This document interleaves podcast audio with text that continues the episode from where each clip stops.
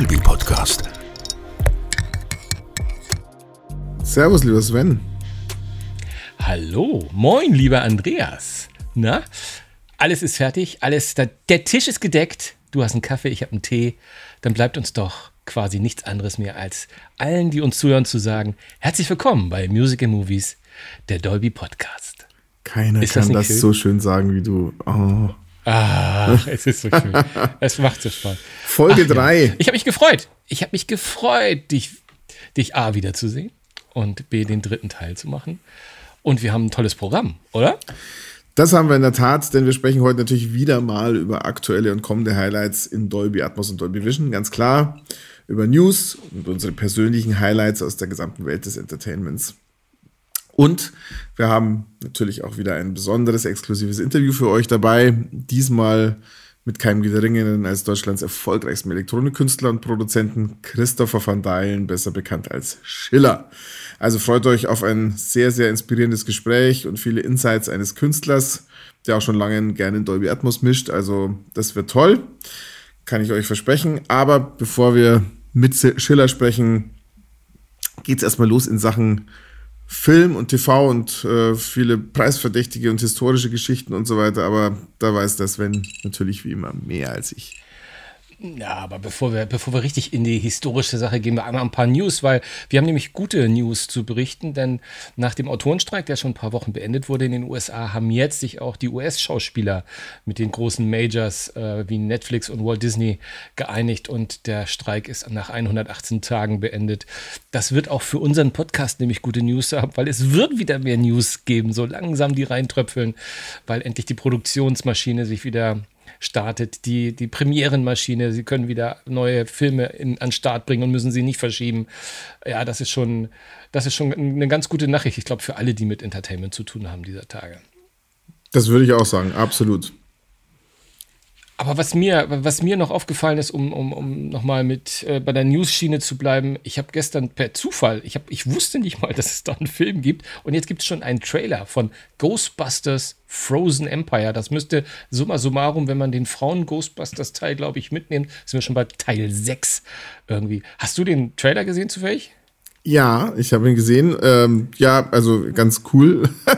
ich, äh, also ich bin ja immer noch nicht ganz sicher, ob ich will, dass jetzt aus jedem, insbesondere so coolen Thema der 80er Jahre, jetzt ein riesen Franchise äh, wird und äh, dahin geht's ja jetzt scheinbar so ein bisschen mit Ghostbusters. Aber nichtsdestotrotz, ähm, der Trailer macht Laune und ähm, naja, bis März ist ja noch ein bisschen Zeit, aber ja. Na, vor allem, sie haben ja, sie haben ja wie, wie neulich beim letzten auch so ein bisschen die, die Gang wieder zusammen, also Genau. weil sie noch leben, zusammengetrommelt. Dan Aykroyd hat man auch kurz gesehen äh, ne, und, und äh, sind alle dabei und vor allem auch die Neuen. Das scheint irgendwie so eine kleine Art äh, Generations-Treff zu sein. Und äh, war der beim letzten Teil auch dabei? Phil Rudd? Also Ant-Man sozusagen himself, äh, war der auch schon beim letzten Mal dabei? Hab ich total Du fragst mich, ich bin mir gar ich- nicht mal ganz sicher. Ja, Das aber ich glaube wir. nämlich, das könnte, das könnte nochmal für, weil der ist auch gar nicht so unlustig, finde ich. Von daher, das könnte richtig Spaß machen und es wirkt auch wieder wie, wie großes Hollywood, ne? Auf jeden Fall, auf jeden Fall. Ja, Aber eher kleines, damit nicht- Eher, eher kleines Hollywood. Ja, Entschuldigung, ich wollte, ja, bitte. Ja, ja, aber Hau damit raus. nicht genug. Ne? Es gibt, gibt ja noch mehr News aus, der- die, äh, aus der Filmwelt. Ah, ich muss noch mal einen Schluck Kaffee nehmen. Also diese Dolby-Tasse. Ich würde übrigens äh, bei der Gelegenheit gleich mal sagen, ne? einfach kurz mal eingeschoben. Dolby-Tassen gibt es ja nicht nur für uns, gibt es natürlich auch für unsere Zuhörer. Deswegen, ich würde euch sagen, guckt mal in Kürze auf unseren Instagram-Kanal, da gibt es zwei zu gewinnen. Das sind wir noch mal nebenbei. Aber jetzt zurück zum Thema Film. Wie gut das Dolby-Podcast drüber steht, sonst würde man noch denken, das war ein Werbeeinschub, den wir hätten anzeigen müssen. nein, nein.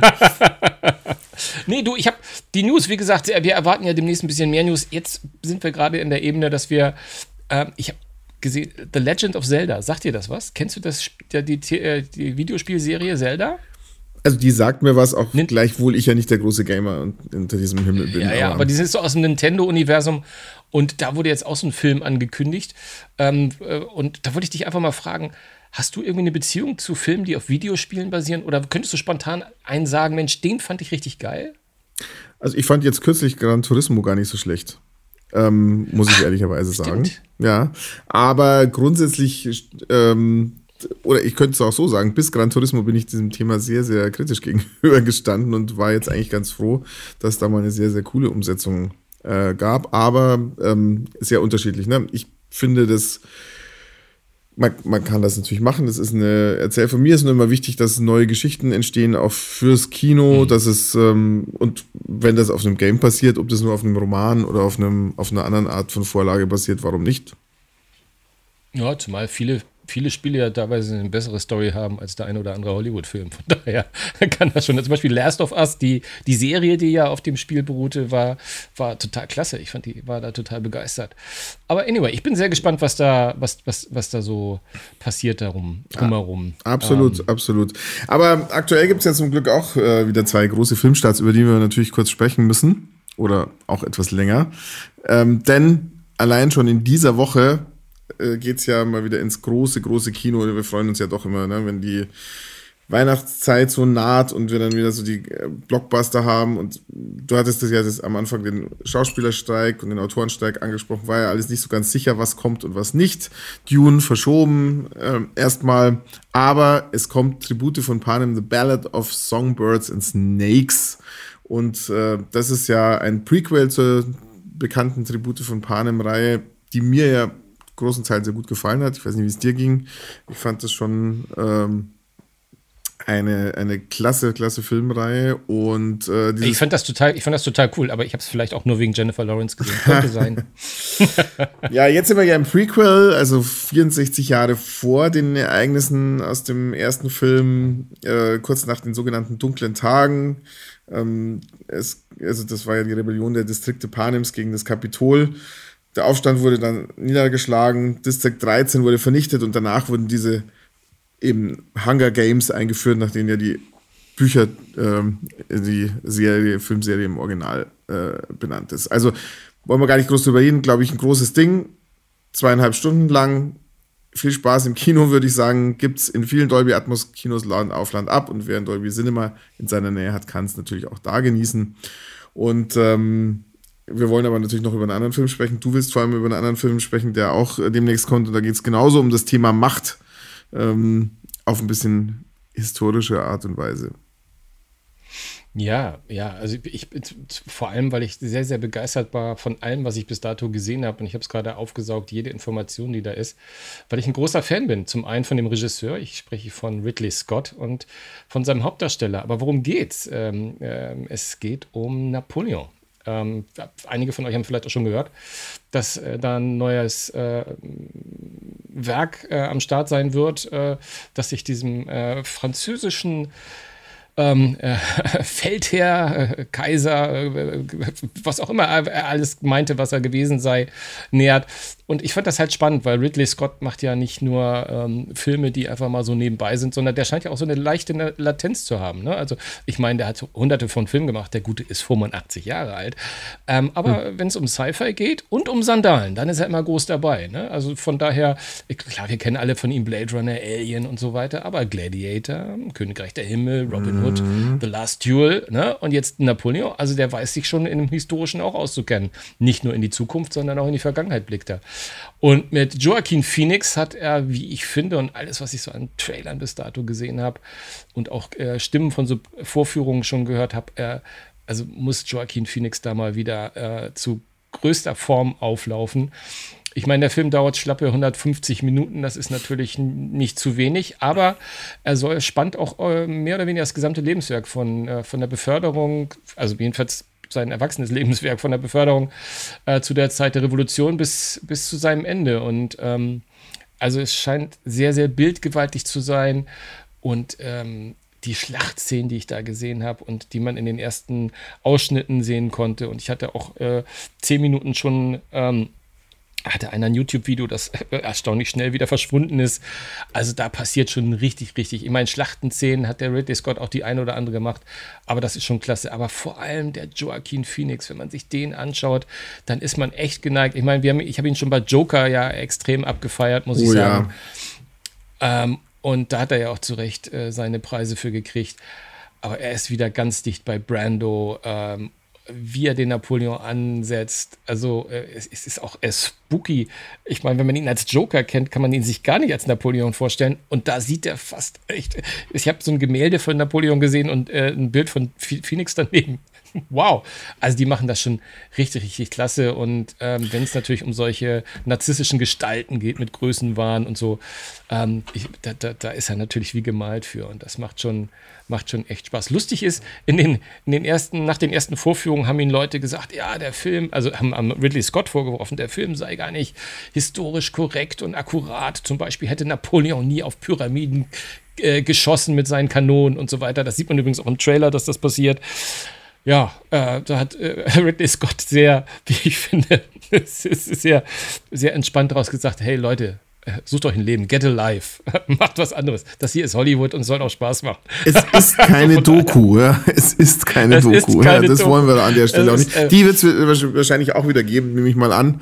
Also, ja, äh, wenn ja, dann der Film startet. Also ich bin, ähm, aber ich bin sehr begeistert. Ich werde ich, ich werd, ich werd reingehen. Ähm, er startet demnächst und ähm, schaut ihn euch an. Übrigens habe ich noch gelesen, Ridley Scott hat sogar eine, einen über vierstündigen Director's Cut, wo er dann auch noch ähm, äh, diese Kaiserin Josephine, die natürlich im Zusammenhang mit Jose äh, Napoleon eine große Rolle spielt, ähm, wohl einen riesen, riesen Part noch zusätzlich bekommt. Also, mhm. wer weiß. Also freut euch schon mal auf die Blu-ray, würde ich sagen. Ah. Da wird das bestimmt drauf sein. ja, gut sein. gucken und, äh, und ich glaube, da haben wir vielleicht auch wieder einen Oscar-Kandidaten am Start für nächstes Jahr. Das klingt, äh, das klingt ganz danach, absolut. Ähm, ja, also ich, ich freue mich auch, ich bin, also ich finde diese Wandelbarkeit von Joaquin Felix einfach ähm, irre äh, sensationell. Das macht einen Schauspieler wirklich aus. Und äh, ja, also ich, ich werde ihn mir, denke ich, auch anschauen, auch wenn ich jetzt nicht der Riesenfan von diesen mega langen Schinken bin, muss ich sagen. Aber ich denke mal in einem bequemen Dolby Kino. Sollte das auszuhalten sein, sagt der Marketingmann von Dolby. ja, prima. Haben wir auch das, haben wir auch das wieder untergebracht. Hervorragend, hervorragend.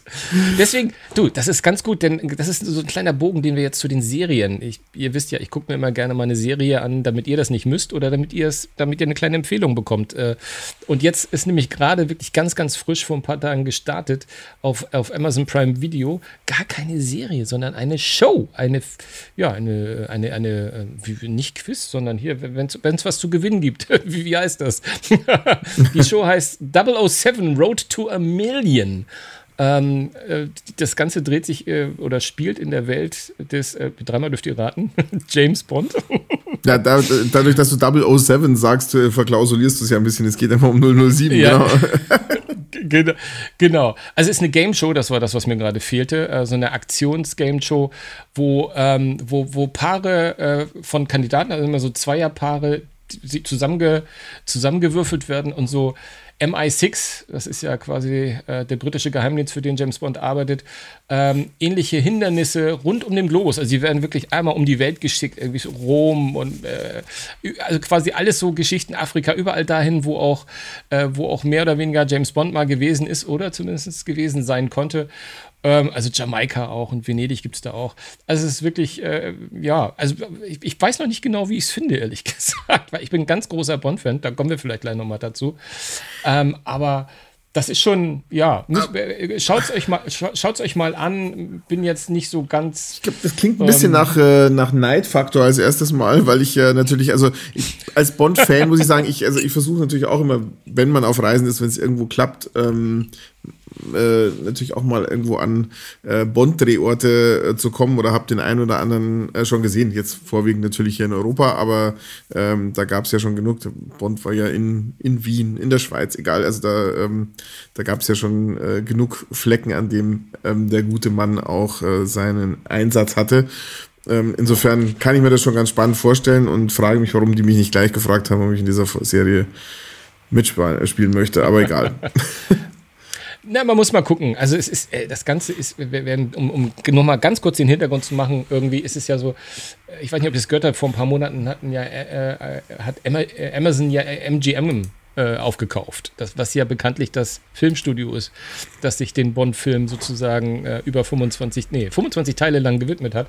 Und da war immer klar, da wird irgendwas passieren. Also irgendwas wird da, wird da passieren. Und hier äh, Barbara Broccoli und Michael G. Wilson, die ja quasi die, die Hausmeister sind, um alles, was, was sich mit Bond dreht, die haben so vieles abgelehnt. Deswegen war ich ganz äh, interessiert, warum sie jetzt ausgerechnet gerade diese Road to a Million Show sich ausgesucht haben, weil viele Bond-Fans haben ja schon ge äh, Angst gehabt, dass es dann irgendwie immer eine Blofeld-Serie gibt oder, oder, oder von irgendeinem, von irgendeinem dieser ähm, diese Henchmen oder so, so einzelne, so wie es im Marvel-Universum auch ist.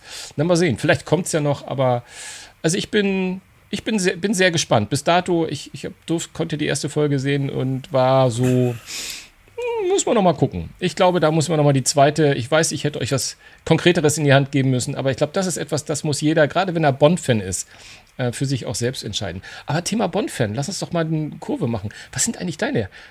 Be könntest du mal so spontan deine fünf Bond-Lieblingsfilme? Ich habe sie drauf. eigentlich unmöglich, oder? Ähm, spontan äh, kann ich das eigentlich schwer, weil ich sag's ganz ehrlich, ich habe 25 Bond-Lieblingsfilme. Um ehrlich zu sein. Also ähm, da ist es ganz schwer, aber egal. Ähm, wir machen, glaube ich, wieder ein bisschen Ping-Pong, oder? Ich, ich fange mal mit einem an, den ich. Äh, okay, dann kannst du nachdenken, während ich den zweiten und so weiter. Ja, das ist genau, super. So, können so, so, so wäre der Deal. Und zwar, ich fange mal mit einem an, ähm, und zwar der dich eigentlich triggern müsste, denn er spielt in deiner Heimatstadt Hamburg Tomorrow Never Dies mit Pierce Brosnan. Ja. Ja, natürlich. Sehr, sehr, sehr, sehr klasse. Ich weiß sogar noch damals, als er gedreht wurde, ähm, da war einer, den ich kannte, der wurde als Statist auf dem Hamburger Flughafen zum Rumstehen irgendwie mit angeheuert. Ähm, aber leider Gottes hat das nie in den Film geschafft, soweit ich weiß. aber, aber nee, Natürlich ein Film in meiner, ein Bond in meiner Heimatstadt. Das war, A, war ich auch immer ein großer Brosnan-Fan. Viele hassen ihn ja, aber ich, ich mochte ihn ja. Ich fand ihn ja schon als Remington Steel, habe ich schon immer gedacht, der muss Bond werden. Den finde ich klasse. Nee, Hamburg ist klasse. Es tut zwar ein bisschen weh, wenn er mit einem Parkhaus aus dem Atlantik rausfliegt und dann gleich auf die Mönckebergstraße. Und wer aus Ham Hamburg kommt, meint, also die, die zwei Kilometer ist er nicht geflogen. Aber naja, aber so ist es halt. Film ist halt auch ein bisschen es Lüge, ist, ne? Es ist ja wie bei, äh, bei Quantum Trost, da ist am Ende der äh, wilden äh, Fahrt äh, am Gardasee entlang, ist man sofort in Siena. Das ist in Italien auch nicht wirklich so. Aber egal, was soll's. Na gut, ich, dann, dann, dann komme ich noch mal mit einem mein Alltime Alltime Favorite und ich gebe dir recht, auch ich kann. Wir haben das glaube ich mit Oliver Kalkofer auch mal ganz kurz angesprochen, die, die Bond Leidenschaften. Ja. Ich kann auch nicht ausschalten. Wenn Bond läuft, muss ich ihn sehen. Ist fast egal welcher. Aber Goldfinger mit dem äh, göttlichen Gerd Fröbe, ah, das ist nach wie vor Alltime High. Den ich nicht als ersten genannt habe, weil ich mir denken konnte, dass du ihn ohnehin nennen wirst. Das ist natürlich, also ich finde, die überhaupt die ersten Bonds, die haben nun mal diese Serie aufgemacht. Ne? Im, äh, also ich, da, da geht nichts, da geht nichts drüber. Aber ich habe trotzdem noch ein paar andere. Ich habe mir jetzt in der Zwischenzeit ja ein bisschen überlegen können, welcher mir einfällt. Und ich nehme mal nicht ganz die typischen. Denn einen, den ich großartig fand, auch war der Mann mit dem goldenen Colt. Ähm, mit, du stehst äh, auf die dritte Brust, du stehst auf die dritte Brustwarze. ich weiß nicht, also nicht von einer Frau, sondern, das, sondern von Scaramanga. Das stimmt. Aber ich äh, äh, fand äh, Christopher Lee in diesem äh, Film einfach großartig, äh, den man ja zu der Zeit auch vor allem nur als Dracula kannte. Und den mochte ich einfach als Bösewicht, muss ich sagen. Die Locations waren auch ähm, ganz hübsch und ja, also ist für mich ein ein sehr guter Bond und äh, einer, der mir einfach besonders im Gedächtnis geblieben ist. Ja, ich versuche nochmal im Kopf. Ich habe eben Goldfinger, kriege ich noch einen? Komm, ich nehme einen. einen, einen äh, nach, Goldfinger und Gold, nach Goldfinger und Goldenem Colt müsste es ja noch einen goldenen geben. okay, okay, nee, dann nehme ich, okay, ich wollte nämlich jeden Bond, dann nehme ich GoldenEye. GoldenEye ist nämlich mein Brosnans, Brosnan-Liebhaber. Ich glaube, ich auch sein erster äh, Bond gewesen, soweit ich weiß. Und ich war, fand das gleich, war ein Bond mit, with a Bang, fand ich. Da war, haben sie richtig gut eingeführt. Einmal so einen Damm runterspringen äh, mit dem Bungee-Seil äh, zu Anfang und mit dem Gottfried John und der äh, Famke Jansen, glaube ich, als ja. kongeniales Duo. Äh, äh, verrückte Halbrussen. Ich weiß gar nicht, ob die wirklich Russen waren, aber das ist in Hollywood da schon so wichtig. Nee, also The Golden Eye äh, und heißt ein geiler Song. Ah, wir müssen, eigentlich ja. kann man auch mal ein Bond-Special machen. Machen wir irgendwann. Machen wir auch noch. Äh, ähm, aber ey, das war für mich, ja, für mich ja der beste Bond-Song ever, muss ich echt äh, sagen. Also GoldenEye war Tina, schon, ne? ja, Tina Turner, das war schon, war schon große Klasse. Deswegen gehört ja GoldenEye einfach auch zu meiner Top 5 Liste. Da äh, komme ich nicht drum rum. Aber ich habe ähm, natürlich noch ein, zwei andere. Und zwar ähm, ist mir, oder mag vielleicht ein bisschen komisch sein, ich, ich fand geht ja nicht allen so, aber ich fand auch Roger Moore einen guten Bond. Ich kann äh, an den Bond-Darstellern überhaupt gar nicht so viel äh, aussetzen. What? Oder ich natürlich, fand Roger Moore war für mich ein großartiger. Ja, genau, das ist der 80er Bond für mich so. Ja, der, ähm, und äh, mit im, im, Angesicht des Todes, ja, Octopus, aber im Angesicht des Todes habe ich mir mal rausgesucht, weil da auch die wunderbare, großartige Grace Jones mitgespielt hat oh. und natürlich auch Christopher Walken. Christopher ähm, Walken. Ja, oh, also ähm, mit diesen Christophers habe ich es heute äh, scheinbar, denn wir kommen ja nachher noch zu einem Christopher im Interview. ähm, und ähm, der, auch da, der Titelsong damals war Duran Duran.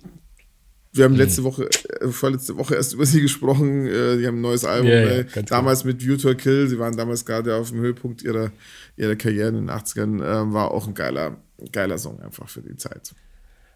Ja, absolut, absolut. Wen hatte ich? Ich hatte Connery hatte ich mit Goldenfinger, Goldeneye.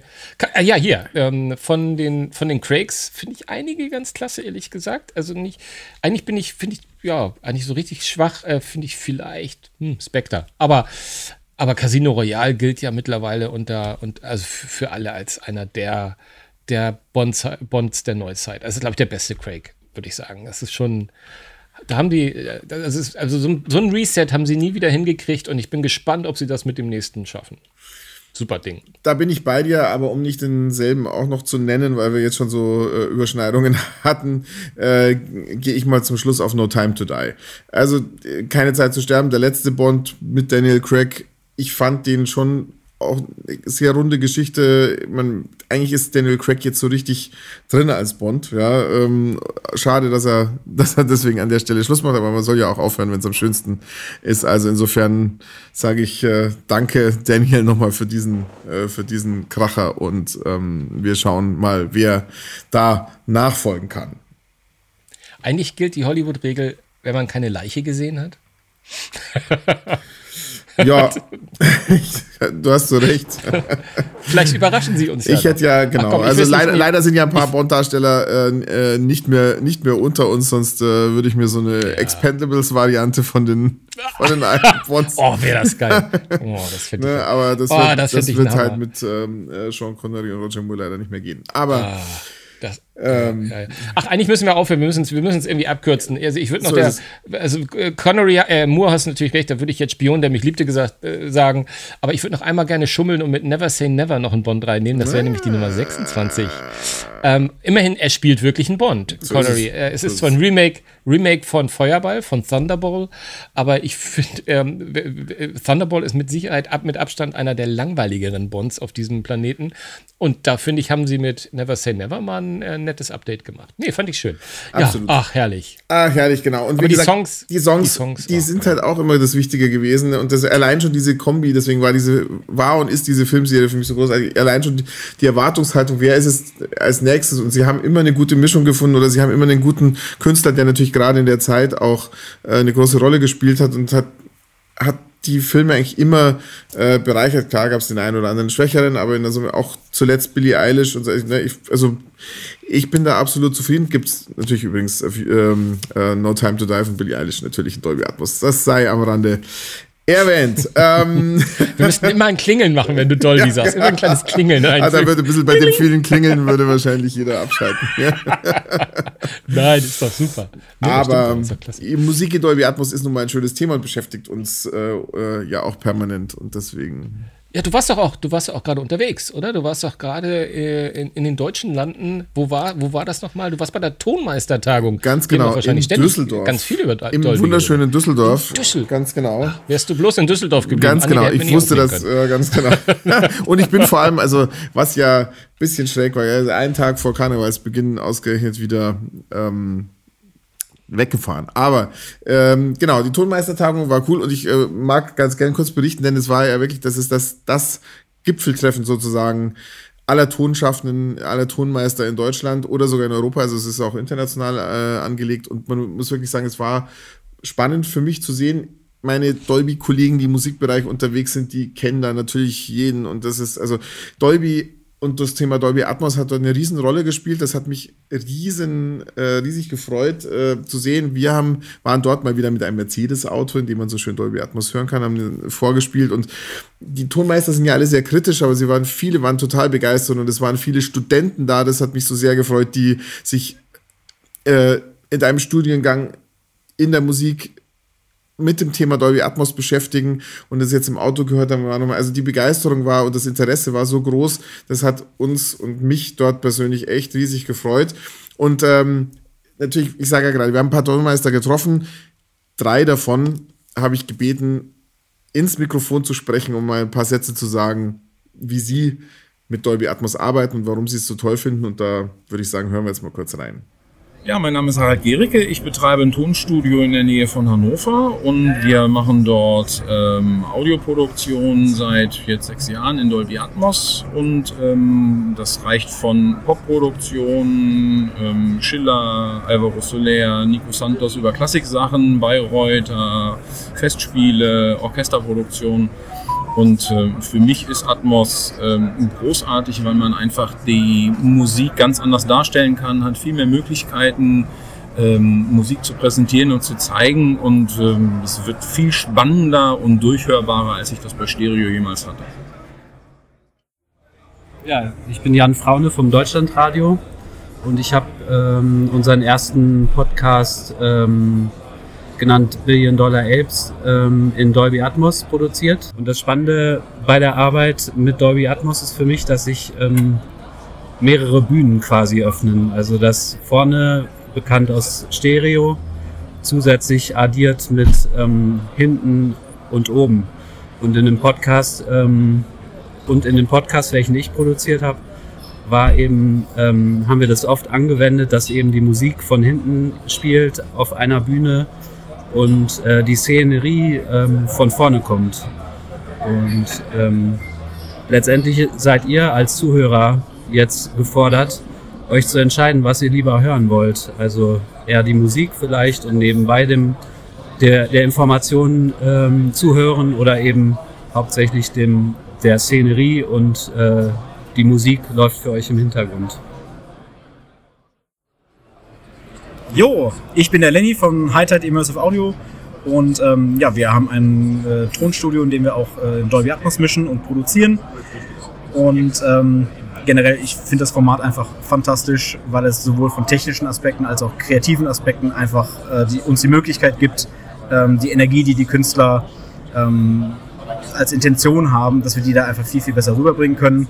Und jetzt auch zum Beispiel mit Fahrzeugen ähm, ist einfach nochmal der nächste Schritt getan, dass ihr da draußen das auch wirklich so erleben könnt.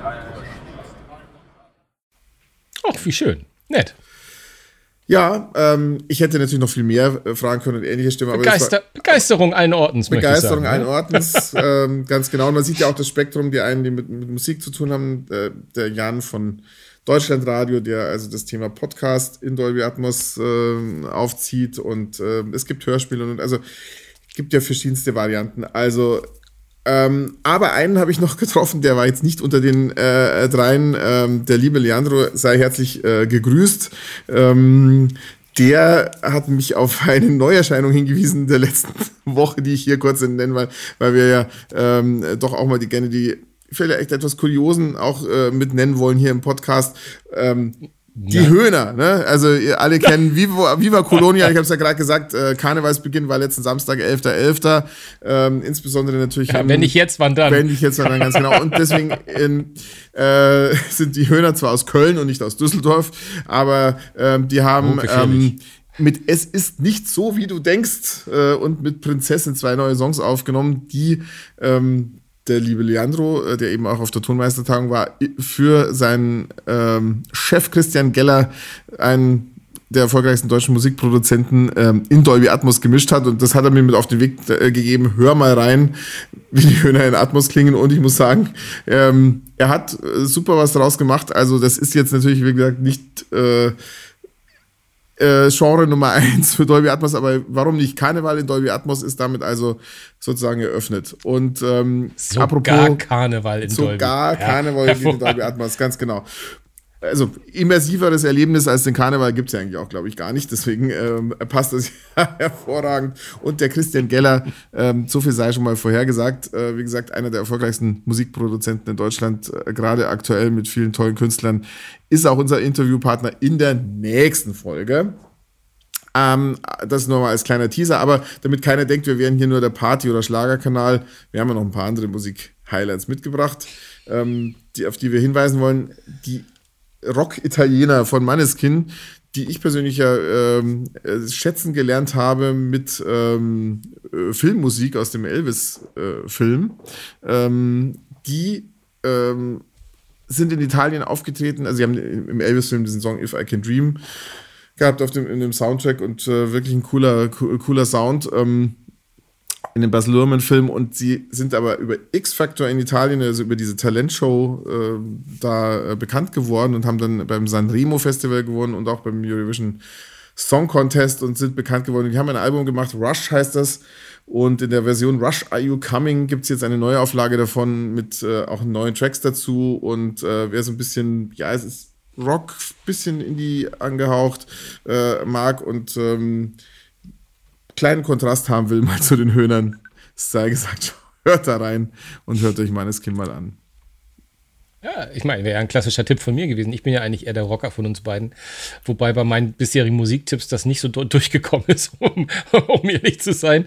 Ähm, aber ich hätte auch noch einen, wenn, ich, wenn, wenn wir noch Zeit haben, weil ich habe äh, durch, durch Zufall irgendwie und auch durch Zufall übrigens auch in Dolby Atmos vorliegend, wenn ich ganz ehrlich bin. Es war, ich habe zuerst die Band gehört und dann habe ich gemerkt, dass das Ding auch in Dolby Atmos da ist, nämlich von den Black Pumas, eine Band, die gibt es erst seit sechs Jahren, hat glaube ich jetzt das vierte Album gemacht, äh, Chronicles of a Diamond und das ist also wirklich bester RB Soul. Ich liebe das, äh, wenn das so richtig laid back ist. Und wenn du das hörst, dann hast du das Gefühl, nahezu jeder von diesen Songs könnte auch auf dem ein oder anderen Tarantino-Soundtrack stattfinden. Also es ist wirklich Ah, Hammer. Kann ich nur mal, wer RB mag, hört mal in die Black Pumas rein. Macht richtig Spaß. Das werde ich auf jeden Fall machen. Das habe ich nämlich noch nicht äh, geschafft vor diesem Podcast, aber da bin ich sehr gespannt drauf. Danke dir für den Tipp. Und jetzt äh, ist es doch wunder wunderschön, wie wir hier den quasi den, den Reigen in die verschiedenen äh, Genres machen von Karnevalsmusik zu Rock, äh, zu RB Soul und jetzt zu elektronischer Musik.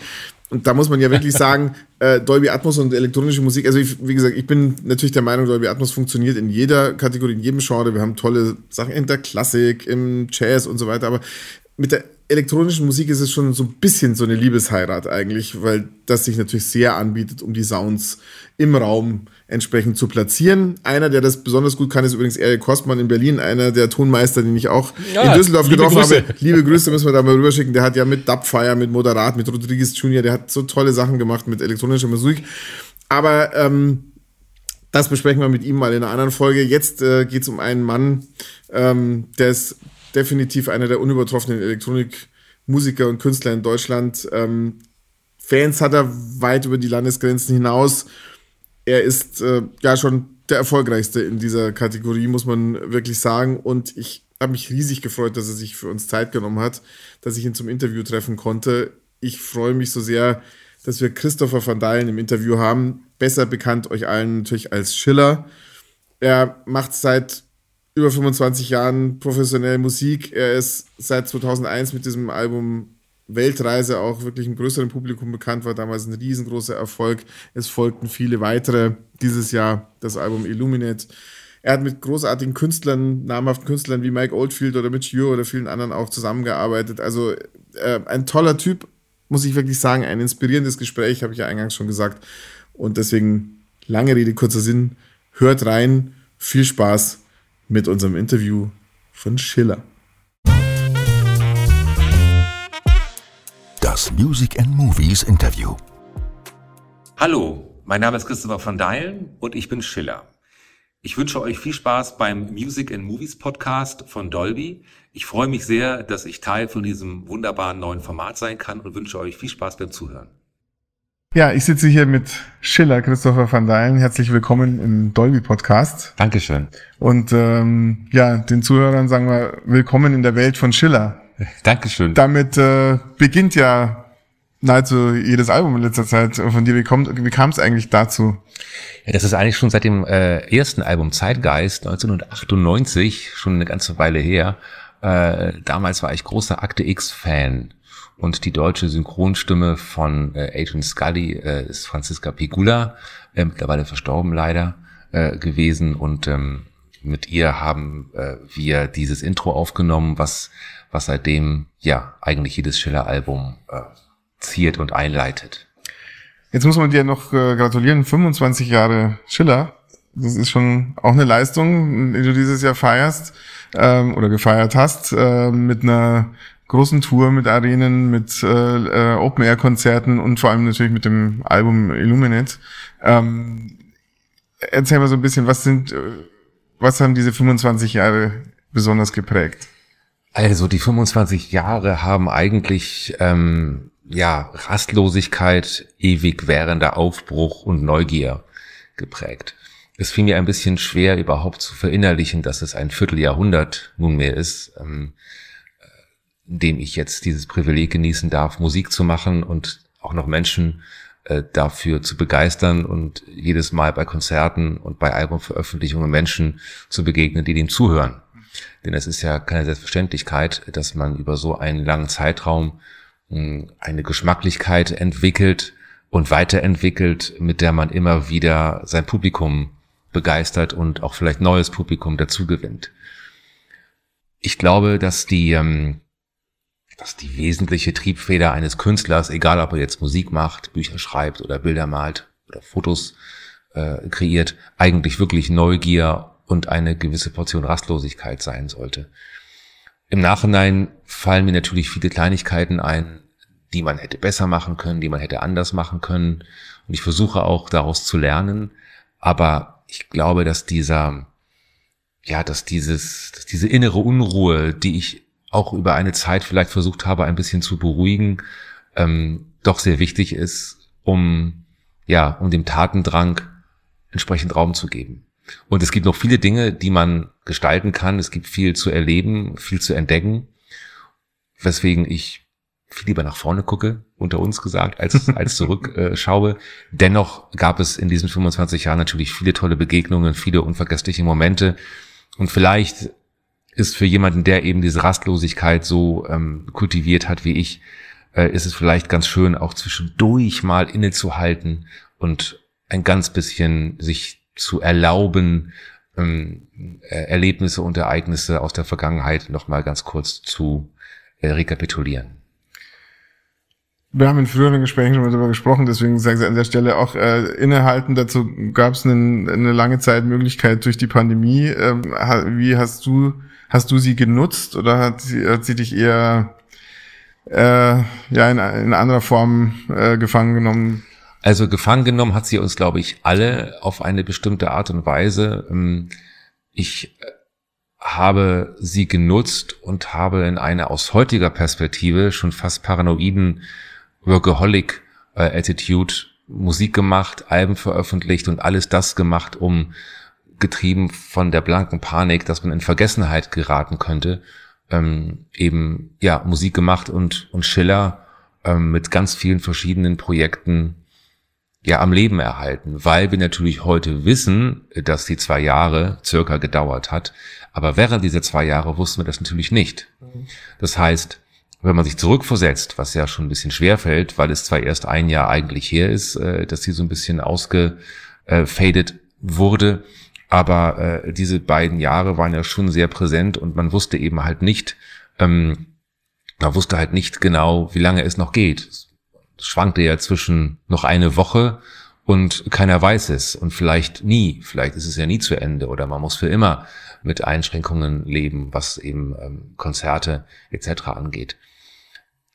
Im Nachhinein muss ich sagen, dass ich mich ein ganz bisschen über mich selbst erschrecke ab und zu, wenn ich an mich selbst zurückdenke, weil man doch teilweise vor dem Fernseher saß und wenn dann die neuen Maßnahmen verkündet worden sind, es einem eigentlich gar nicht streng und hart genug sein konnte.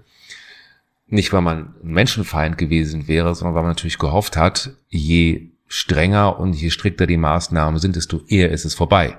Mhm. Das war ja eher die Triebfeder, ähm, dass man eben dachte, Mensch, jetzt doch lieber ein ähm, Ende mit Schrecken als ein Schrecken ohne Ende.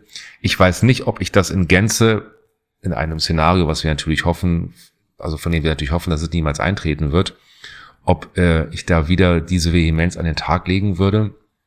Dennoch haben diese zwei Jahre bei uns allen, gerade natürlich in der Live-Branche, extrem viel verändert. Wir haben ähm, ein anderes Zuschauerverhalten. Äh, es ist nicht mehr so leicht, das Publikum für, sagen wir mal, Casual Concerts zu begeistern. Man fragt sich vielleicht gar nicht mehr so sehr, ach Schatz, was machen wir am Wochenende denn? Ach, wir gehen mal ins Konzert. Es werden größere Konzerte, die auch entsprechend höhere Ticketpreise haben, werden äh, lange im Voraus geplant und da wird entsprechend auch investiert. Äh, aber ähm, das Konzert vom Local Hero um die Ecke, äh, das äh, spart man sich dann.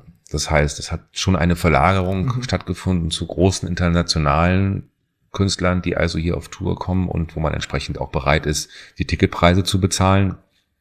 Und wir müssen eben gucken in den nächsten Jahren, wahlweise wie es sich entwickelt, aber statt einfach nur darauf zu starren und in Passivität zu erstarren, müssen wir eben auch schauen, wie wir damit umgehen.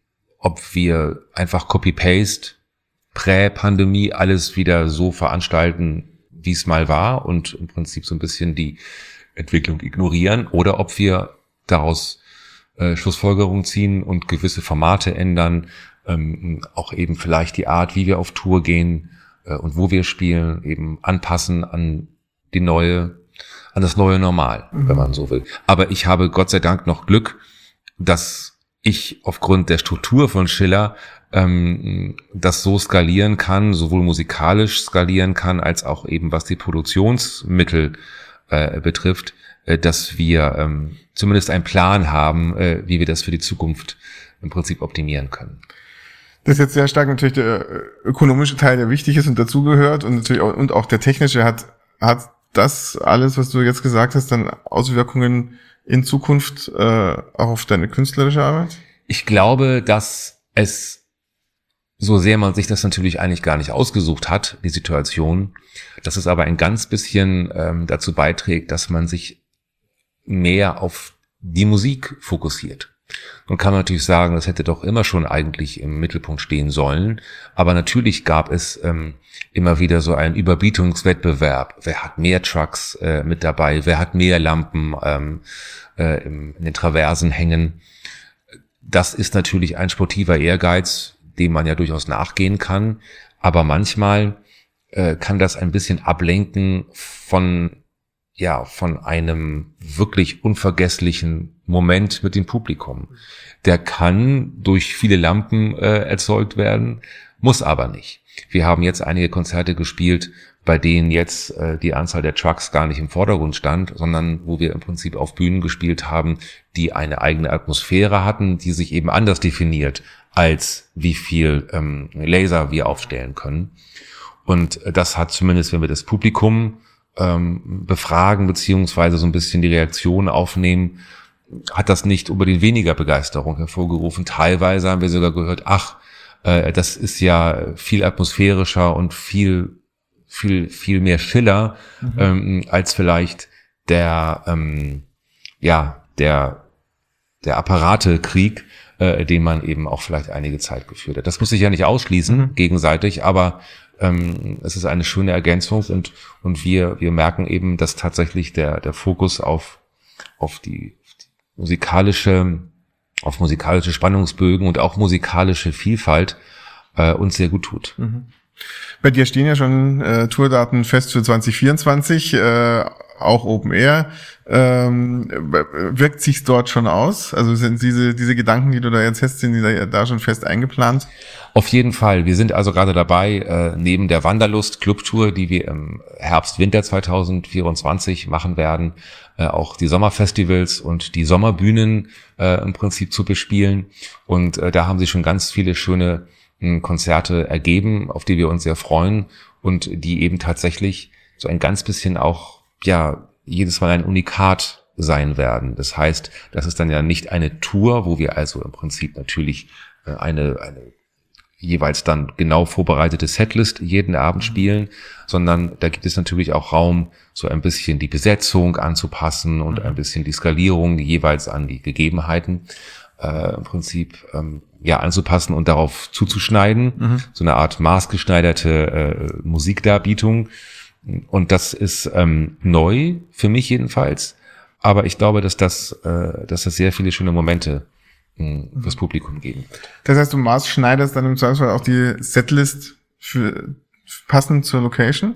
Auf jeden Fall, ja. Das fängt an natürlich äh, bei der Länge. Äh, es gibt da teilweise verschiedene ähm, ja, Gegebenheiten, wie lange man in die Nacht hineinspielen kann. Mhm. Manchmal ist es Open End, manchmal gibt es eine gewisse Zeit, zu der man im Prinzip dann aus gewissen Gründen, aus Auflagen oder Lautstärkebeschränkungen dann irgendwie dann fertig sein muss oder von der die Bühne verlassen haben muss. Ähm, es gibt natürlich äh, gewisse Stücke, die wirken in einem großen Breitwandformat, in einer epischen Riesenbühne vielleicht ein bisschen, bisschen anders als auf einer auf einer kompakten Bühne, die in einem Burginnenhof zum Beispiel jetzt aufgebaut ist äh, so dass das eben ganz toll ist, weil man ja, weil man gar nicht erst Gefahr läuft, eben in das vorhin schon erwähnte ähm, Copy-Paste-Dilemma zu verfallen, was vielleicht bequem und komfortabel ist, aber natürlich ja sowohl für mich als auch für das Publikum vielleicht dann irgendwann ein ganz bisschen ähm, vorhersehbar wird. Jetzt müssen wir mal ein bisschen über die Musik selbst äh, sprechen. Illuminate, tolles Doppelalbum zum Jubiläum äh, sozusagen in Dolby Atmos. Auf dieses Thema kommen wir nachher natürlich äh, noch ähm, äh, erschienen. Ähm, hat der Titel des Albums auch ein bisschen was mit dieser Zeit äh, zu tun, in der wir heute sind? Also Illuminate im Sinne von Erleuchtung oder äh, wirklich einer, einer Helligkeit ist natürlich schon ein, ein, äh, ein Schlagwort bezüglich eines ja mir, glaube ich, innewohnenden Optimismus ist, dass mhm. man also tatsächlich sich eher dem Hellen zugeneigt fühlt, als sich in der Dunkelheit zu verlieren. Und ähm, äh, tatsächlich haben wir auf der Tour, die jetzt äh, im Mai stattfand, auf der Arena-Tour, das entsprechend auch mit, mit, äh, mit einer Lichtgestaltung, mit einer wirklich dann großen Laserinstallation auch ähm, mit Leben erfüllt, mit Licht erfüllt. Mhm. Ähm, und musikalisch äh, ist es eben eine, ja, eine, eine Überschrift, eine Chiffre wirklich für eine, für eine lebensbejahende und, und optimistische ähm, Grundhaltung, die ich nach wie vor wesentlich erstrebenswerter und dienlicher finde als Weltuntergangsszenarien, von denen es ja genug um uns herum gibt, mit denen wir ja jeden Tag eigentlich äh, gewollt oder ungewollt ähm, ja konfrontiert werden. Und Musik und Kunst ist für mich eher Eskapismus als die Verlängerung der Abendnachrichten. Mhm. Das ist eben etwas, was vielleicht, ja, es ist, manchmal hat man das Gefühl, dass so die, die Verstärkung der, der Dunkelheit oder des, des Pessimismus äh, mittlerweile sehr salonfähig geworden ist und dass die generellen Appelle, wenn wir nicht dies machen oder jenes lassen, dann werden wir alle untergehen. Ähm, das ist natürlich etwas, was sicherlich hier und da seine Berechtigung haben könnte. Ich finde aber, dass ähm, Kunst und Musik eigentlich doch eher, ähm, ja, eher eine Flucht beziehungsweise ein Parallel ein Parallelentwurf zu diesen Szenarien darstellen sollte, als die auch noch zu verstärken und man am Ende sich natürlich wirklich morgens fragt, ja, äh, dann kann ich auch nicht liegen bleiben, wenn das alles sowieso keinen Sinn mehr macht. Mhm. Und das war auch ein Grund, weswegen, weswegen ich mich auf der, auf dem Album hm, auch was zum Beispiel jetzt gewisse Grooves angeht oder eben auch was, was die, wenn man so will, hm, äh, die Tanzbarkeit angeht, wieder ein ganz bisschen äh, dem genähert habe, was vielleicht Schiller auch gerade zu Beginn äh, ein ganz bisschen ausgemacht hat.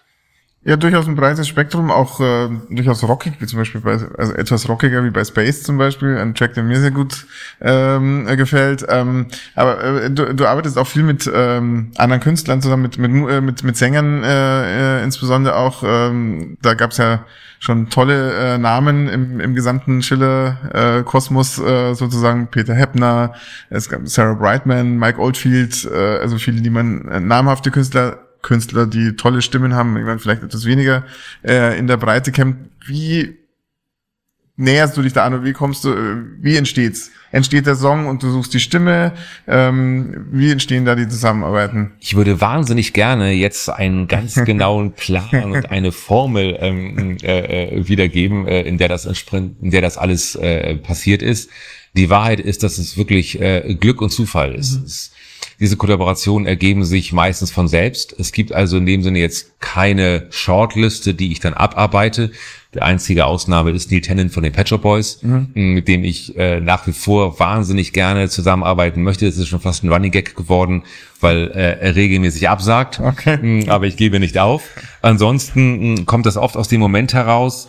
Äh, das Einzige, was tatsächlich diese, diese Kollaboration so ein bisschen als roten Faden durchzieht, ist die Tatsache, dass es eben Stücke gibt, die in der Entstehung von vornherein schon äh, ihr Dasein als Instrumentalstück äh, praktisch ähm, ja von selbst postulieren und Stücke, die man instrumental lassen könnte, wo aber dann tatsächlich die Ergänzung und und äh, eines äh, eines, eines eines menschlichen Wesens äh, im, im Vokalbereich äh, doch noch eine andere Ebene entsprechend aufmacht. Mhm. Wer aber das dann ist und, und ob das eine Frau ist oder ein Mann oder äh, ob man die Stimme kennt oder eher nicht so kennt äh, oder noch nicht kennt, das ist dann etwas, was dann tatsächlich, ja, was dann äh, dem, dem Glück und dem Zufall überlassen wird.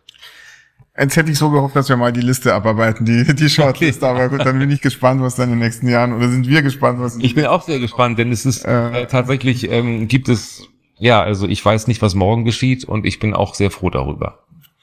Manchmal auch besser so, ja. dass man das nicht so genau weiß. Aber ich hätte eine andere Liste für dich, äh, und zwar beliebt in, in Podcasts und Interviews, deswegen machen wir das hier auch. Ich habe äh, 20 Lieblingsthemenpunkte, von denen ich gerne von dir einfach eine kurze, schnelle Antwort äh, gerne hätte, um dich noch ein bisschen persönlicher kennenzulernen. Ich gebe jetzt einfach mal durch. Ich bin tierisch schlecht mit äh, etwas. Äh, aber und, ähm, du musst auch nicht alles beantworten, aber wo du kannst, äh, ich versuche einfach, einfach los damit. Ich ganz genau. Mal.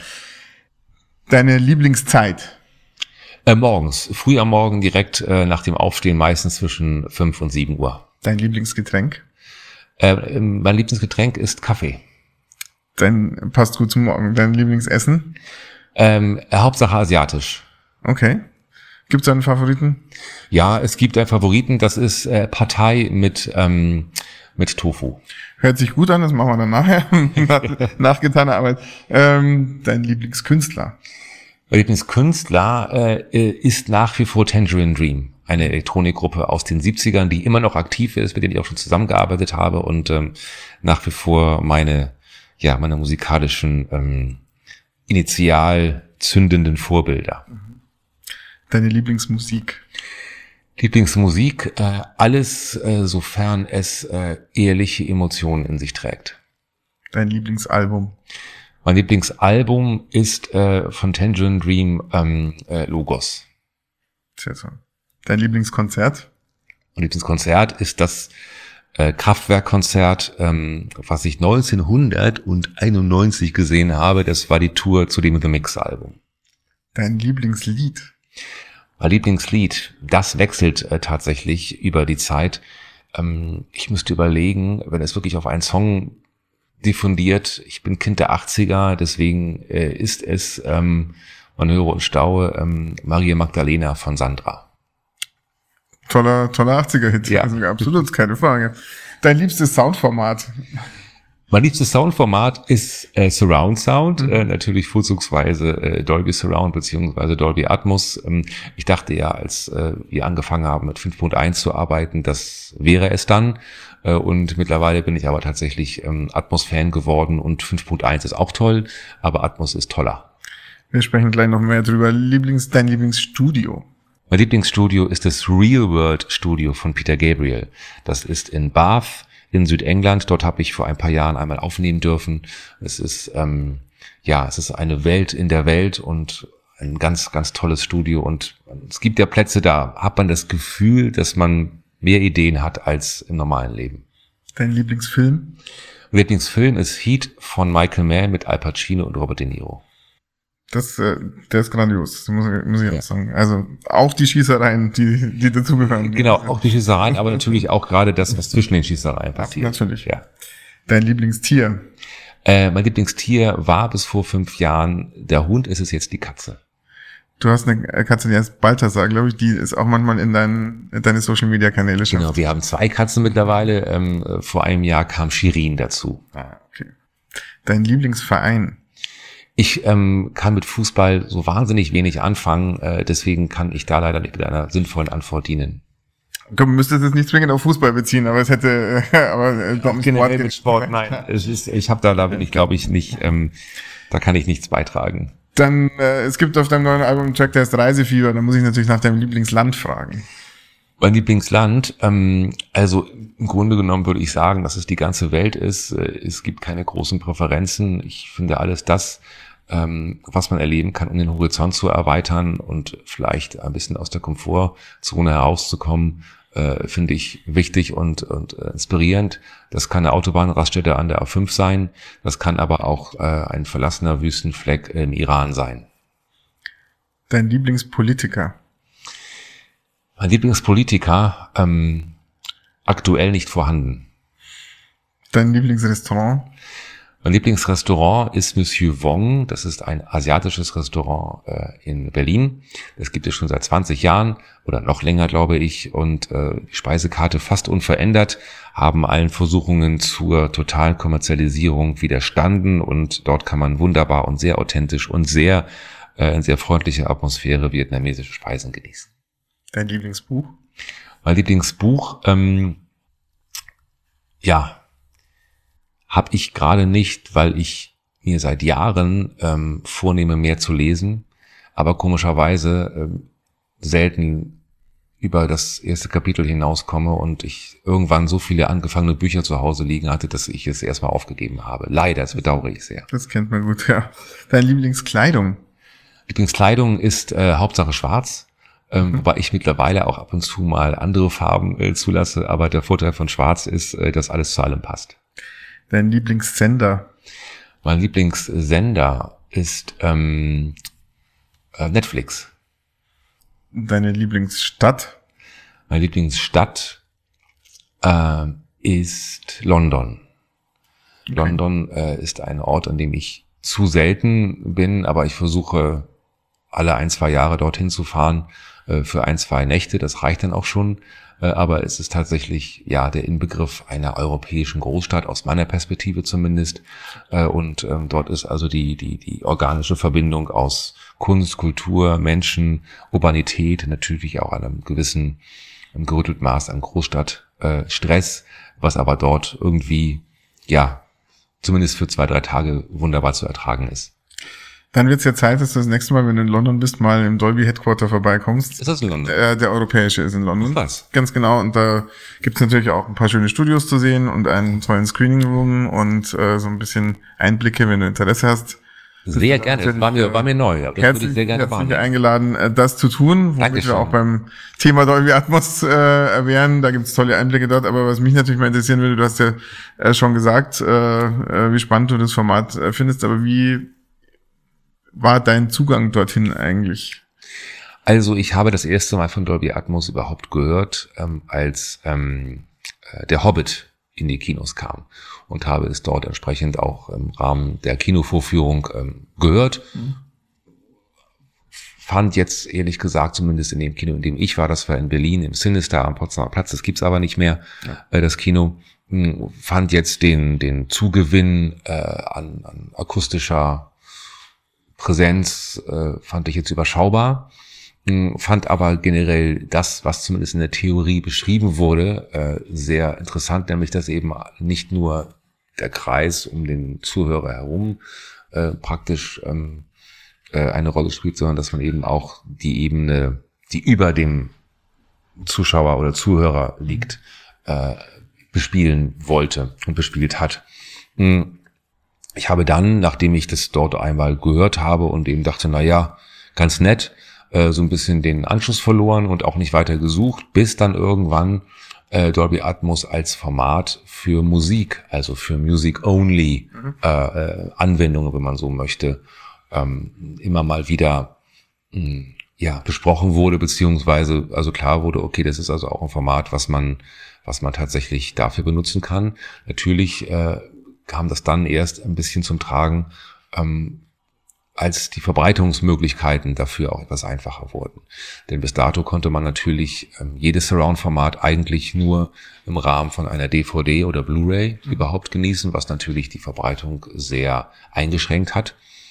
Und als dann das äh, Streaming, was ich nicht äh, widerstandslos äh, begrüße, aber natürlich für, für solche Formate ist es natürlich ein, ein, ein, ein Gewinn, weil sie eben auch dadurch eine wesentlich ähm, weitere Verbreitung bekommen können, weil man eben keine dezidierte Hardware zumindest für das Medium braucht. Natürlich ist es hilfreich, wenn man die entsprechenden Lautsprecher zu Hause hat. Äh, das ist natürlich eigentlich ja ausschlaggebend, um überhaupt dieses Erlebnis ähm, zu haben. Aber ähm, da fing es für mich an, interessant zu werden, um mich auch selber mit diesem Format auszudrücken. Wir haben das dann zum allerersten Mal auf dem Album Morgenstund in Auszügen probiert. Das war 2019. Mhm. Haben also Stücke, die ich für besonders geeignet hielt, ähm, so eine Art Best-of Dolby Atmos, äh, im Prinzip dann seinerzeit auf Blu-ray dann veröffentlicht. Ähm, und da habe ich zum ersten Mal, ja, bemerkt, was dieses Format wirklich für Möglichkeiten bietet. Und ich war überrascht, dass im AB-Vergleich, ähm, wenn man also jetzt zwischen Stereo und ähm, äh, und Dolby Atmos immer hin und her geschaltet hat, um zu gucken, dass das einigermaßen konform ist und dass die Stücke also ihren Charakter auch in Dolby Atmos beibehalten, die man natürlich in Stereo als Hauptversion äh, vorher gemischt hatte, mh, dass doch die, die Dimension von Dolby Atmos äh, so ein Quantensprung war im Vergleich zu der ähm, zum Vergleich zwischen Stereo und Surround mhm. 5.1 dass mir klar war, dass das wirklich ein, ein zukunftsweisendes Format ist, bei dem ich hoffe, dass möglichst viele Menschen das mal in echt hören. Mhm. Und das ist ein ganz bisschen natürlich das, wo wir uns auch immer wieder Gedanken machen, wie kann man dem, dem Publikum äh, wirklich diesen, diesen, dieses Erlebnis einmal, einmal geben oder wie, wie kann man das mit dem Publikum teilen, äh, dass das was das einfach, ja, was das für ein riesengroßer Unterschied ist. Mhm.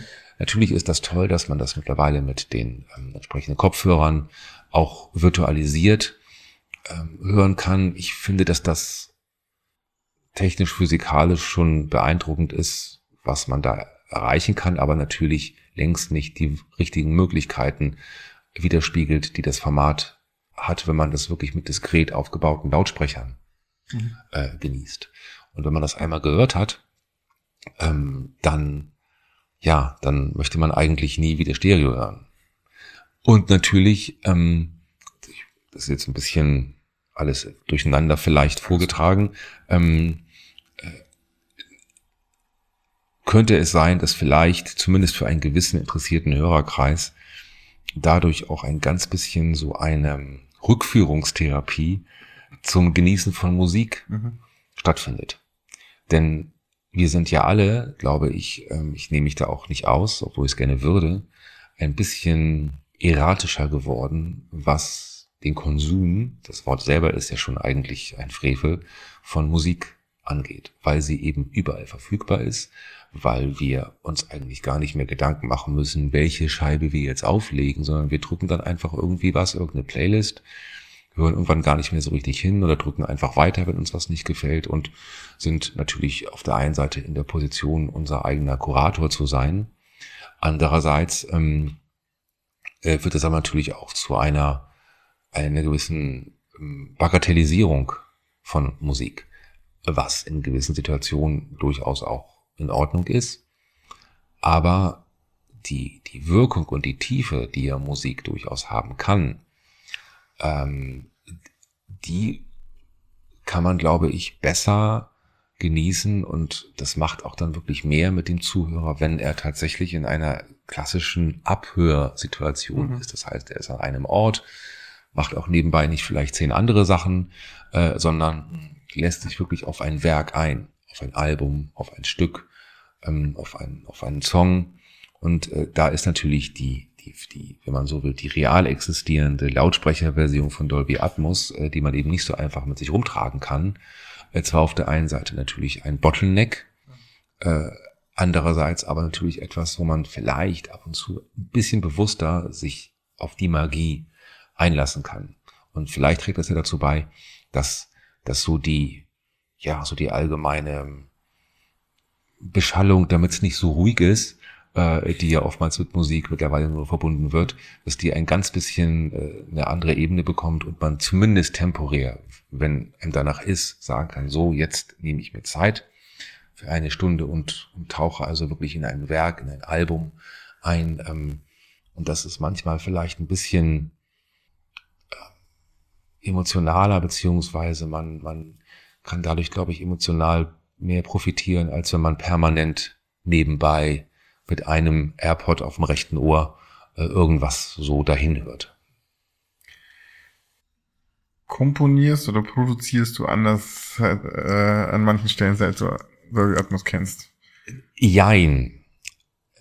Also, natürlich weiß ich ja, dass die, dass der Prozentsatz von den Zuhörern, die das tatsächlich dann am Ende auf einer, auf einer diskret aufgebauten ähm, Dolby Atmos Anlage genießen werden, sicherlich nicht so hoch ist, wie wir uns das wünschen würden. Das heißt, ähm, er wächst. Er wächst, das ist gut, genau, er wächst. ähm, es ist natürlich ähm, in dem Moment, wenn man sich jetzt überlegt, dass ein Stück einigermaßen kompatibel sein muss zwischen Stereo und Dolby Atmos. Wichtige Frage, womit fange ich denn an? Mache ich zuerst die Dolby Atmos Version und ziehe daraus dann den Stereo Mix? Oder mache ich es andersrum? Mache ich eine Stereo Version und, und äh, baue die dann um für einen Dolby Atmos Mix? Ähm, das mache ich momentan noch so, habe aber natürlich schon, während ich die Stereo-Version äh, mische und arrangiere, natürlich schon im Hinterkopf, okay, dieses Signal, das versuche ich dann mal nach oben zu platzieren, wenn dann Dolby, der Dolby Atmos Mix drankommt. Äh, schöner wäre es natürlich, wenn man von vornherein in diesem Format anfängt zu denken. Ähm, aber bisher bin ich noch ein ganz bisschen vorsichtig damit, vielleicht zu vorsichtig, ich weiß es nicht, äh, weil ich Angst habe, dass dann ähm, ja, man ein, ein, ein fantastische Dolby Atmos, ähm, ein, ein fantastisches Dolby Atmos Arrangement hat, von dem aber dann bei Stereo eigentlich eher eine enttäuschende, mh, hm, ja, Schmalspur-Version im weitesten Sinne übrig mhm. bleibt. Vielleicht wäre auch der Weg, wenn ich jetzt gerade darüber nachdenke, dass man vielleicht ein, ein Werk mal angeht, was man dann nur für Dolby Atmos macht. Das gibt es dann gar nicht in Stereo. Natürlich kann man das auch dann downmixen, das kann man ja nicht verhindern, äh, so viel ich weiß. Hm, aber ähm, wo man von vornherein sagt, das ist jetzt tatsächlich für für das Format, also in das Format hinein komponiert worden, weil man natürlich anders denkt. Das ist ja klar. Das ist ja im Prinzip so, als wenn man einen Film dreht, äh, von dem man weiß, der wird äh, nachher in Farbe sein da ist auf einmal natürlich, dann macht man sich Gedanken, welche Farbe hat das T-Shirt, welche Farbe hat der Hintergrund. Wenn ich aber weiß, das wird immer schwarz-weiß bleiben, dann äh, macht man natürlich schon, ja, dann hat man schon bei der, bei, beim Drehen natürlich eine andere Priorität dafür. Jetzt bist du ja einer der wenigen Künstler, die von sich aus auch in Interviews mal dieses Thema ansprechen und, äh, äh, und, und Journalisten auch erklären, äh, äh warum und wie du mit Dolby Atmos arbeitest. Auf welche Reaktionen bist du da bisher gestoßen? Gab es da Verwunderung, äh, Neugier? Wie, sehen die Reaktionen aus? Auch oder auch gegenüber Fans oder so, wenn du ja. immer, mal, wenn das Thema aufkommt, wie, wie sehen da die Reaktionen aus? Man merkt relativ schnell, ob jemand das in seinem Leben schon mal wirklich gehört hat oder einfach nur darüber gelesen hat hm. oder vielleicht mal ein YouTube-Movie geguckt hat, äh, der das Thema behandelt. Das ist natürlich nach wie vor eigentlich, äh, dass das Nadelöhr äh, meines Erachtens nach, dass, dass man muss es wirklich einmal gehört haben und man kann es aber natürlich, man kann schöne Animationen machen, man kann zeigen, von wo dann der Sound überall kommt, man kann die ganzen Schemata entsprechend natürlich äh, beschreiben ähm, und dann hoffen, dass dann jemand neugierig genug ist, um zu gucken, wo kann ich das denn mal hören in, in Aktion oder wo kann ich denn mal Musik wirklich mal so, so, so genießen. Ähm, also, ich würde mir natürlich sehr wünschen, dass es nicht einfach nur ein, sagen wir mal, ein, ein Gimmick, ähm, dass es nicht zu, zum, zum Gimmick wird in der Wahrnehmung äh, des Publikums oder entsprechend auch vielleicht, wie gerade von dir angesprochen, von Journalisten, als die 3D-Welle oder die dritte oder vierte 3D-Welle jetzt äh, gekommen ist vor einigen Jahren, da war ja ganz klar, das wird irgendwann abebben, weil es eben als, ja, weil es nicht dazu taugt, um wirklich, ja, dauerhaft äh, nur mit Brillen sich Kinofilme anzugucken, sowohl im Kino als auch zu Hause natürlich erst recht. Mhm. Das macht man ja nicht freiwillig eigentlich. Mhm. Ähm, aber bei, bei Dolby Atmos wäre natürlich wirklich die, die Chance da, dass es ein, ja, ein Prinzip eine, eine festliche und, und intensive Form des Musikgenusses wird und die dadurch im Prinzip ja auch tatsächlich, ähm, ja, wie durch ein Katalysator ja überhaupt erst ermöglicht wird, meines Erachtens nach. Und da ist vielleicht noch ein bisschen, ja, Spielraum, um sich zu überlegen, wie kann man das dann dem, dem Hörer ähm, vermitteln, was er verpasst, wenn er nicht in Dolby Atmos Musik genießt. Jetzt hatte ich dich ja in der Fragerunde vorher schon nach Lieblingsalben und äh, Musik dergleichen gefragt, aber gibt's gibt's irgendwie speziell äh, aus deinem aus, aus dem deinem Umfeld oder aus deinem aus dem Portfolio deiner Lieblingsmusik äh, ein Album oder äh, Künstler, wo du sagst, die würde ich gerne, die gibt's leider noch nicht in Dolby Atmos, aber die würde ich verdammt gerne mal in Dolby Atmos hören. Oh, das gibt es bestimmt. Äh, ich habe noch nicht drüber nachgedacht, ehrlich gesagt, äh, wer das denn sein könnte, aber ähm, gibt es bestimmt, wobei ich mir gar nicht so sicher bin, wie sinnvoll es ist, Musik, die, die, in, die eigentlich in Stereo gedacht und komponiert wurde, nachträglich in Dolby Atmos zu bringen. Es gab eine Zeit, in der man Schwarz-Weiß-Filme koloriert hat. Ähm, und dann hat man auf einmal äh, Stummfilme oder eben Schwarz-Weiß-Klassiker, Casablanca dann in Farbe gesehen. Aber ich weiß nicht, ob das, ob das, ähm, also das, das, das ist nicht zwangsläufig, äh, äh, macht es einen Film besser. Ähm, sondern ein Schwarz-Weiß-Film war eben von den Machern ja von vornherein in dem Bewusstsein äh, kreiert äh, worden oder ist kreiert worden, der wird schwarz-weiß bleiben, äh, was Lichtgestaltung angeht, äh, etc. Natürlich kann man sagen, man macht die Beatles jetzt in Atmos, ähm, äh, aber Großteil des Werks der Beatles war ja sogar für Mono eigentlich ja vorgesehen. Und da war dann ja schon die, die Stereoaufbereitung ähm, gar nicht jetzt, weil man da Purist wäre, aber weil man natürlich schon auch eingreift äh, und, und Entscheidungen trifft, okay, kommt das Tambourin nach links oder nach rechts? Und bei Atmos wird natürlich diese Frage nochmal äh, multipliziert. Wo, wo, wie, wie verteile ich das? Deswegen kann ich gar nicht so genau sagen, äh, dass ich jetzt, ähm, sagen wir mal, Klassikeralben ähm, vermisse in, in Dolby Atmos. Ähm, ich glaube, dass das eher ein etwas, etwas ist, ein Format und eben ein, ein, ein, ein, ein Zauberkasten, mhm. äh, mit dem man äh, mit dem Blick nach vorne vielleicht äh, arbeiten sollte. Das machen wir zum Glück auch und ähm, ich bin trotzdem gespannt, wenn du mal in die Beatles in Dolby Atmos reinhörst, denn da gibt's schon eine ganze Menge äh, äh, von ihnen und ich finde auch gut gemischt. Ja. Äh, da freue ich mich mal auf dein Urteil. Mache ich sehr gerne. Wenn du das mal, ja. äh, das mal tust. Lieber Christoph, wir müssen leider zum Ende äh, kommen. Es hat mich sehr, sehr gefreut. Vielen, vielen Dank äh, für das spannende Gespräch.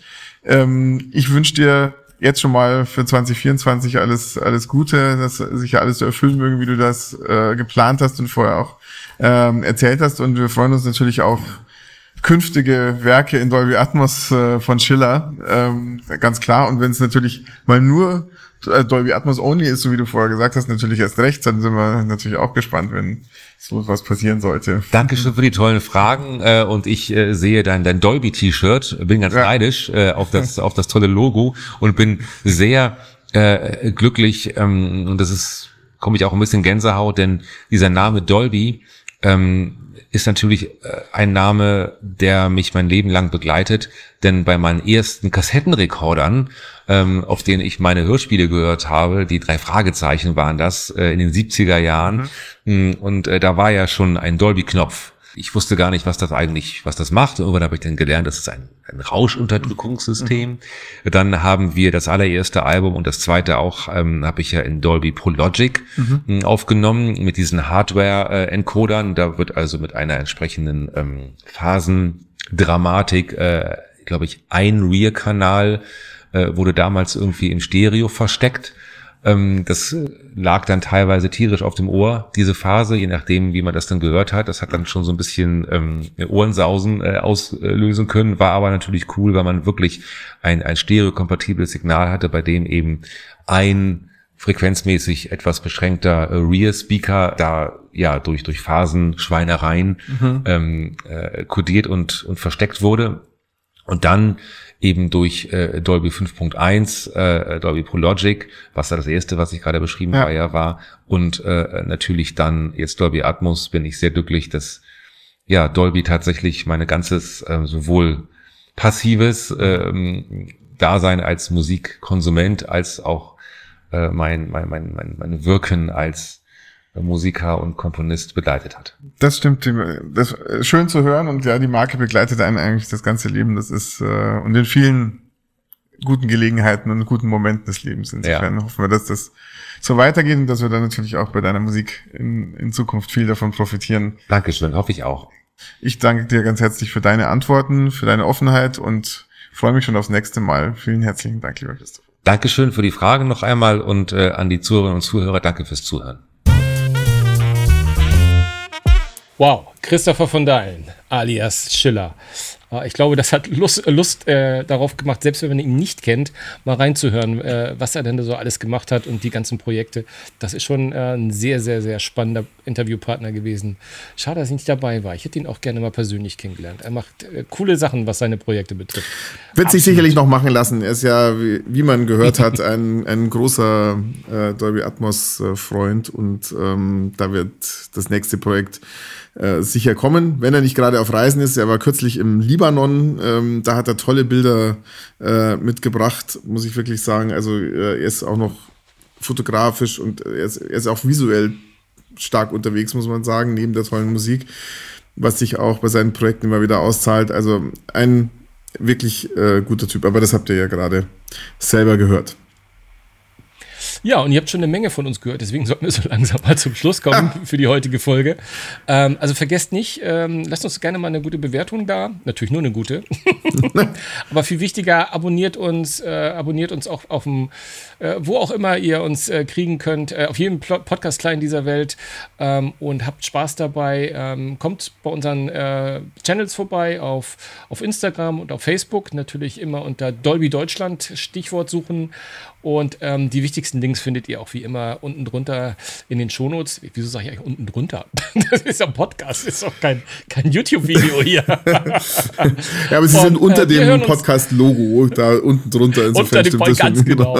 Äh, äh, ganz genau. Naja, ja. also wie auch immer. Wir hören uns, wir hören uns in 14 Tagen wieder mit äh, unserer vierten Ausgabe von Music and Movies, der Dolby-Podcast. Oh, so schön. Ich kann das ja, nicht so schön wie du. Dahin. Aber bis dahin. Doch, das, deine Stimme ist einfach unschlagbar, mein Lieber. Also, oh Gott. Jetzt. Habt viel Spaß und viel Entertainment in der nächsten Woche. Und natürlich am besten in Dolby. Ja, natürlich. Bis dann, macht's gut. Macht's gut. Ciao. Ciao.